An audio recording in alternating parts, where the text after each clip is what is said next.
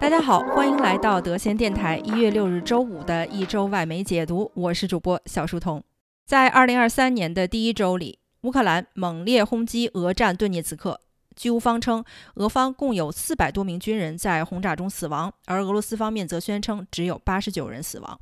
俄方继续针对乌克兰境内的基础设施进行袭击，但据外媒称，俄罗斯的袭击遭到了乌方有力还击，效果有限。普京下令在一月六日到七日的东正教圣诞节期间停火，但遭到了乌克兰总统泽连斯基的拒绝。与此同时，美国、法国和德国同意向乌克兰提供更多装甲战车。由于居住在科索沃北部的塞尔维亚居民抗议引发的紧张局势持续加剧。科索沃总理库尔蒂呼吁北约增派部队，改善该地区的冲突现状。数千名库尔德人抵达巴黎，参加因仇恨犯罪死亡的三名库尔德人的葬礼。嫌疑犯声称要杀光所有的移民。事件发生之后，库尔德人与巴黎警方发生了剧烈冲突。英国政府与苏格兰议会就该议会通过的第一门槛更改性别法案发生了争议。威斯敏斯特正在考虑是否直接否决该法案，还是应该将其交给最高法院裁决是否违宪。缅甸军政府将特赦七千多名罪犯，目前尚不清楚是否包括缅甸前民选政府领袖昂山素季。昂山素季在军政府发动武装政变后，因贪污腐败罪名被判刑七年。巴西新任总统卢拉正式上任，卢拉计划扩大帮助贫困人口的社会福利计划，并将减少大规模森林砍伐。前总统博索纳罗一反以往惯例，并未参加新总统就任典礼，而选择在佛罗里达度假。布基纳法索和马里两国军政府为打击国内的伊斯兰极端宗教势力，寻求更多国家帮助，并与俄罗斯发展更为密切的关系。不久前，布基纳法索将联合国人道主义协调员与法国驻该国大使也驱逐出境。加密货币平台 FTX 前 CEO 涉嫌诈骗与洗钱罪一案日前在曼哈顿开庭，Sam Bankman-Fried 表示并不认罪，法庭为其设定的保释金额为2.5亿美元。石油公司埃克森美孚在欧洲常设法院针对欧盟最新通过的高额利润税提起诉讼，称只有单独国家有权征收高额利润税，针对石油公司的高额利润税将严重影响石油产业的发展。后疫情时代科技巨头的收缩在2023年持续延烧。亚马逊称已经确定从其电商部门裁减1.8万个岗位。软件公司赛富时也宣布将裁员大约10%。赛富时 CEO 承认，在疫情期间确实存在过度招聘问题。欧元区通胀水平缓慢下降，从11月的10.1%下降到了12月的9.2%，但去除油价和食品价格的核心通胀仍然有所上升。法国央行总裁提醒市场投资者，欧洲的基准利率还会继续上调。受美联储持续上调利率影响，美国十二月就业岗位增长略有下降，新增岗位二十二点三万个，少于十一月的二十五点六万个。失业率则从百分之三点六下降到百分之三点五，预示着美联储仍将保持上调趋势。英国政府宣布了一项与德国医药公司 BioTech 的合作计划。用于支持针对癌症治疗的 mRNA 疫苗。该计划将运用研发出新冠疫苗的技术，加速针对癌症治疗疫苗的临床试验。计划在2030年前为1万名癌症患者提供治疗方案。韩国三星在2022年第四季度的利润下降到八年来最低点，并预计年利率较上一年下降百分之六十九左右。有分析人士认为，2023年第一季度三星的利润仍会继续下降。过去一周，美国众议院在共和党获得多数后，陷入了众议长推选僵局。凯文·麦卡锡因为几位极右翼议员的反对，迟迟无法获得多数票当选议长。在经过十几轮投票和多次游说协商之后，由二十名共和党极右翼议员组成的自由党团仍不肯支持麦卡锡，这也成为自1859年以来最难产的众议院议长。虽然特朗普已经公开发言称共和党议员应当支持麦卡锡，但内部协商仍在继续，投票仍将继续进行。德先电台是一档实时分享国际媒体观察与思考的播客节目，每周更新的一周外媒解读，通过评述过去一周占据外媒热点的新闻事件，为中文听众提供一个全方位了解世界热点、洞察外媒话语体系和意识形态逻辑的信息途径。欢迎大家订阅收藏。本期节目，我们来解读外媒对于美国众议院议长历时四天投票迟迟无法出炉的报道与评论。距离共和党取得众议院多数的中期选举已经过去了一个多月，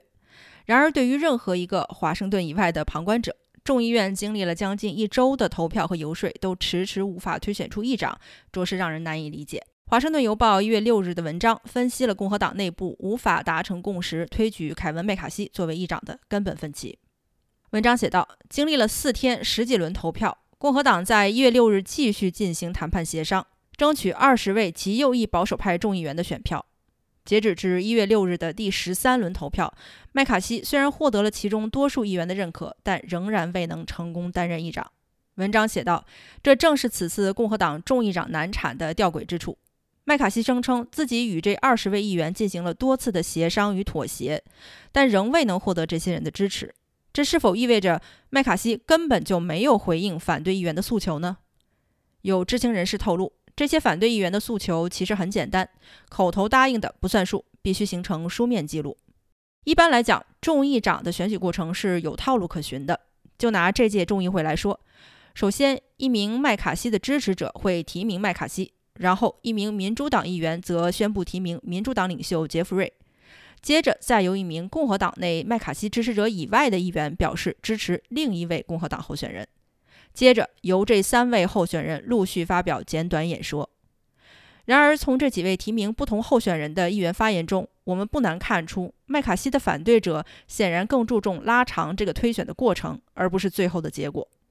亚利桑那州议员发言称：“华盛顿已经崩塌了，我们是最后一批知情的。我们需要修正华盛顿的程序。”只有好的程序才能产生好的政策以及好的政治环境，而佛罗里达州议员则发表了类似的攻击华盛顿系统的发言，宣称麦卡锡之外的另一位提名人俄亥俄州议员 Jim Jordan 是更为合适的人选，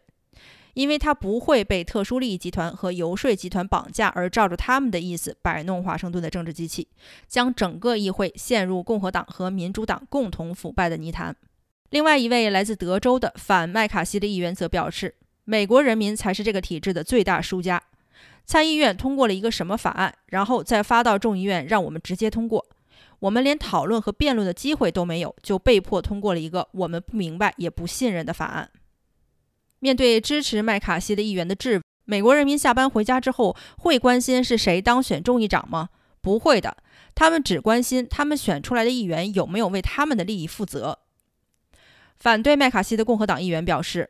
这个国家需要改变，我们需要一个新的领袖，一个没有被华盛顿大染缸侵蚀的人。”这样的辩论持续了四天。麦卡锡支持者谈论着他们在这届议会想要达成的事情，而他的反对者们则直接否定了这个议事系统。这就是共和党内部的根本分歧，毫无意外，也是共和党建制派和新晋的极端右翼保守派之间的分歧。共和党内的少数反对派是激烈的，也是坚决的。他们面对的和代表的，恰恰是那些反政、反对华盛顿精英的共和党支持者，而这一支持基数正在逐渐扩大。美国保守派新闻网站 Real Clear Politics 在一月六日发表评论文章，称众议长难产正是少数绑架多数的经典案例。文章写道，在数次投票未果之后，麦卡锡接受采访称，现在有百分之九十的共和党议员都支持我，而百分之十反对。现在就是这百分之十的少数绑架了百分之九十的多数，让众议院一直停摆。现实不应该是这样的。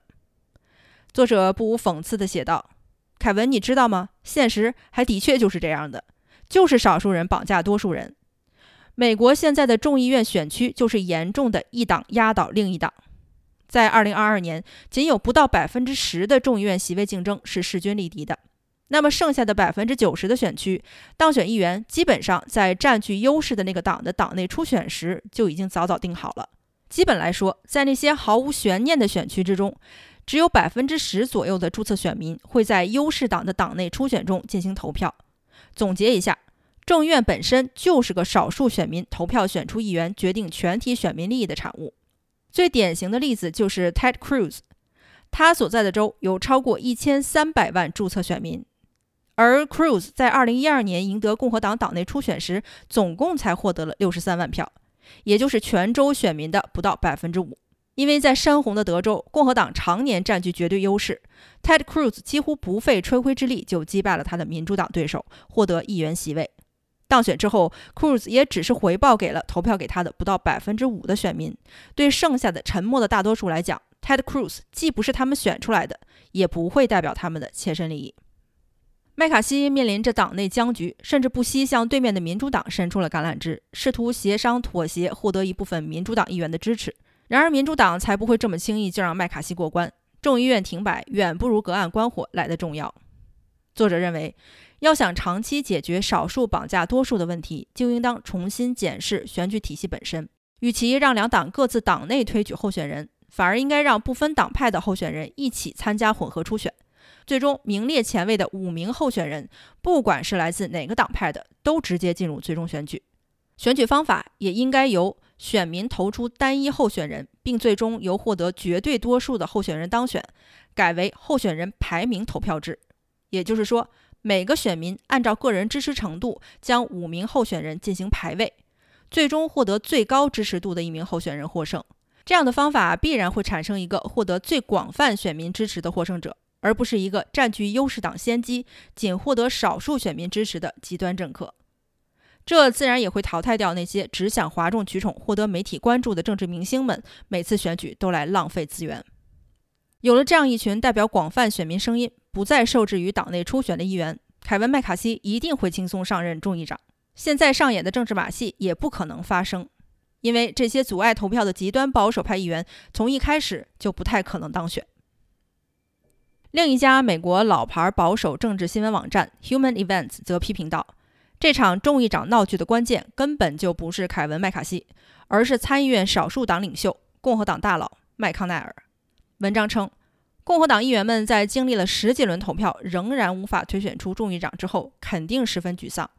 但他们沮丧的情绪不应该只指向麦卡锡，也应该指向麦康奈尔。参议院少数党领袖麦康奈尔就在圣诞节前刚刚和参议院多数党领袖民主党议员舒默合谋通过了史上最庞大、最恐怖、最具破坏性的政府支出法案，其中还包括了四百四十多亿对乌克兰的援助，并且再一次证明了这些华盛顿政客们在乎的从来都只是他们自己的职业，而不是美国老百姓的利益。作者谴责道。如果不是将精力全部放在通过这个巨额支出法案上的话，麦康奈尔会放任共和党众议院议长推选结果发展成这样吗？还是说他自己刚刚再次当选参议院少数领袖，接下来的六年也不用担心重选，所以就把众议院这件事儿忘了个干净吗？麦康奈尔作为在任时间最长的参议院领袖，是不是也已经完全不在乎他手下经过的政策，而只是醉心于自己停留在这个任上的记录了呢？作者对于麦康奈尔的批评已经上升到了人身攻击的层面，直言麦康奈尔老的就像一块朽木，急需一把火烧掉，让一个新的共和党议员登上高位，重新洗牌。作者讽刺道：“麦康奈尔迫不及待地通过这个巨额支出法案，乐此不疲地给乌克兰输送一波又一波的军事和经济援助，却把自己国家南部边境线上的非法移民问题忘了个干净。那么，发生在众议院的闹剧也就不足为奇了。”麦康奈尔作为党内最有威望的领袖，这不是他协商不了的问题，而是他根本就没有兴趣协商。作者认为，麦卡锡当然也不是无辜的。经过十几轮谈判和游说，仍然无法驯服党内的极端保守派，对于一个还没有上任的众议长来说，已经是极为失职的行为了。但共和党需要意识到，他们已经获得了多数，需要马上开始行使他们的立法权利。任何耽误在职务拉扯和杯葛游戏上的时间，都是可耻和不负责任的。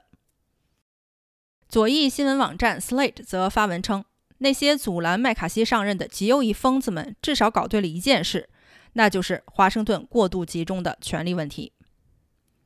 文章称，许多人指责那二十位反对麦卡锡担任众议长的极右翼共和党议员是疯子，拖延过程，无的放矢。但其实这些疯子还真点出了华盛顿的要害，那就是众议院的权力过度集中。对于麦卡锡担任议长的阻拦，很有可能在某种程度上促成共和党在多数任期内对这一问题开展适当的改革。在过去的三十年中，众议院内的权力一再地集中到了两党的领袖手中，并且向着政党忠诚大于议事职责的趋势转变。无论是多数党领袖还是少数党领袖，都在一些关键议题和法案上掌握着超出议事规则的权利。一些得以通过的法案很少受到来自多数议员的意见，而仅仅由极为资深的议员和两党领袖在小集团内密谋决定。这种上层议员之间权力的集中，在卸任的民主党众议院议长手中发挥到了极致。除了阻拦麦卡锡顺利上任，这二十位极右翼共和党议员的诉求之一就是众议院议长权力的去中心化。正如奥克拉荷马议员。Josh b r i c h e n 在他反对麦卡锡当选的演讲中说的：“我们必须终结少数人掌控权力、操弄全体众议院的规则。”甚至连一些激进派的民主党议员也表达了对这一诉求的认可。民主党议员 AOC 在自己的社交媒体上表示：“不骗大家，我甚至有点同意这二十位极右翼议员的说法。我们和他们之间在去权力中心化上还是有共同点的。”作者继续写道：“但是必须澄清一下。”这二十位议员组成的自由党团，并不是大公无私地推动众议院改革。他们要求的改革，在很大程度上会直接让他们本人在提高党团影响力的过程中受益。权力去中心化，大家就都有的参与。文章最后写道：共和党的这群众议院自由党团议员试图推动的一系列议会改革，在长远看来，确实会令整个议会受益。包括推举更多非议长派系的议员参与到共和党党团委员会，监督各个议事委员会的人事派遣任命，一改议长对任命的一手遮天等等。与此同时，提高各议事委员会的权力，而不是仅靠议长表态，也能极大的提高民主党议员在本届议会中的影响力。民主党党团中由激进派议员组成的占据大多数，但由于以往政党领袖的一言堂，导致许多激进派民主党议员无法有效发声。如果共和党的自由党团推动的改革能够奏效，对于民主党内的生态也会有极大的改变。本周另外值得关注的新闻热点是，历时两周由几位记者轮流发表推特内部文件的推特门终于告一段落。德县电台十二月九日的节目为大家梳理了最先披露的一部分文件，包括推特掩盖亨特·拜登笔记本报道。配合民主党为对手限流、封禁特朗普账号、与联邦调查局保持长期合作等，今天我们就简单为大家解读推特门的后续披露文件。在《纽约邮报》刊登关于亨特·拜登笔记本报道的前一天晚上，FBI 旧金山探员 Elvis Chen 向推特时任安全负责人 U Roth 通过加密渠道发送了十份机密文件。推特时任法律顾问 Jim Baker 还在内部通讯中证实。推特配合 FBI 限流或下架内容是有偿的。从2019年起，推特一共获得超过300万美元的报酬。推特还长期配合五角大楼的隐秘行动，并且公开在国会听证会上作出伪证，称并没有参与过任何秘密行动。推特内部文件显示，美国中央司令部曾向推特发送了52个用于所谓扩大美国自己声音的阿拉伯语账号。推特在接到这些账号信息后，表示会将他们添加到白名单上。除了 FBI，推特还和美国政府的其他机构部门有过深度合作，包括帮助 CIA 限流和封禁一系列有问题内容和账号。CIA 官员在2020年中曾经参加过至少一次推特的内部会议，并且向包括脸书、推特在内的社交媒体公司做过一系列内容管制的简报。这些社交媒体和科技公司长期参与由 FBI、CIA 以及国土安全局联合举办的所谓行业会议，接受由情报部门提供的内容审核封禁要求。在2017年到2020年期间，推特受到了来自众议院和主流媒体的压力，制作并散布了一系列俄罗斯账号在推特传播阴谋论的信息，并持续为美国国务院和 FBI 等部门提供删帖服务。在2017年年底。推特内部形成了一个不成文的规定：虽然对外宣称公司的内容监督政策是独立并不受美国政府和情报机构影响的，但实际上，推特在操作中移除任何账户都是经过美国情报机构验证的。这些账号被情报机构认为是其他国家资助、用于进行网络攻击的危险账号。在新冠疫情期间，推特也参与删除或限流部分关于新冠病毒的真实信息，用以服务拜登政府针对公共卫生政策的舆论导向。内部文件显示，推特高管与拜登政府一直保持着密切联系，并接受白宫指示封禁所谓的不实信息账户，其中包括职业医生发表的可靠科研结果的内容等。今天先聊到这里，我是小书童，我们下期节目见。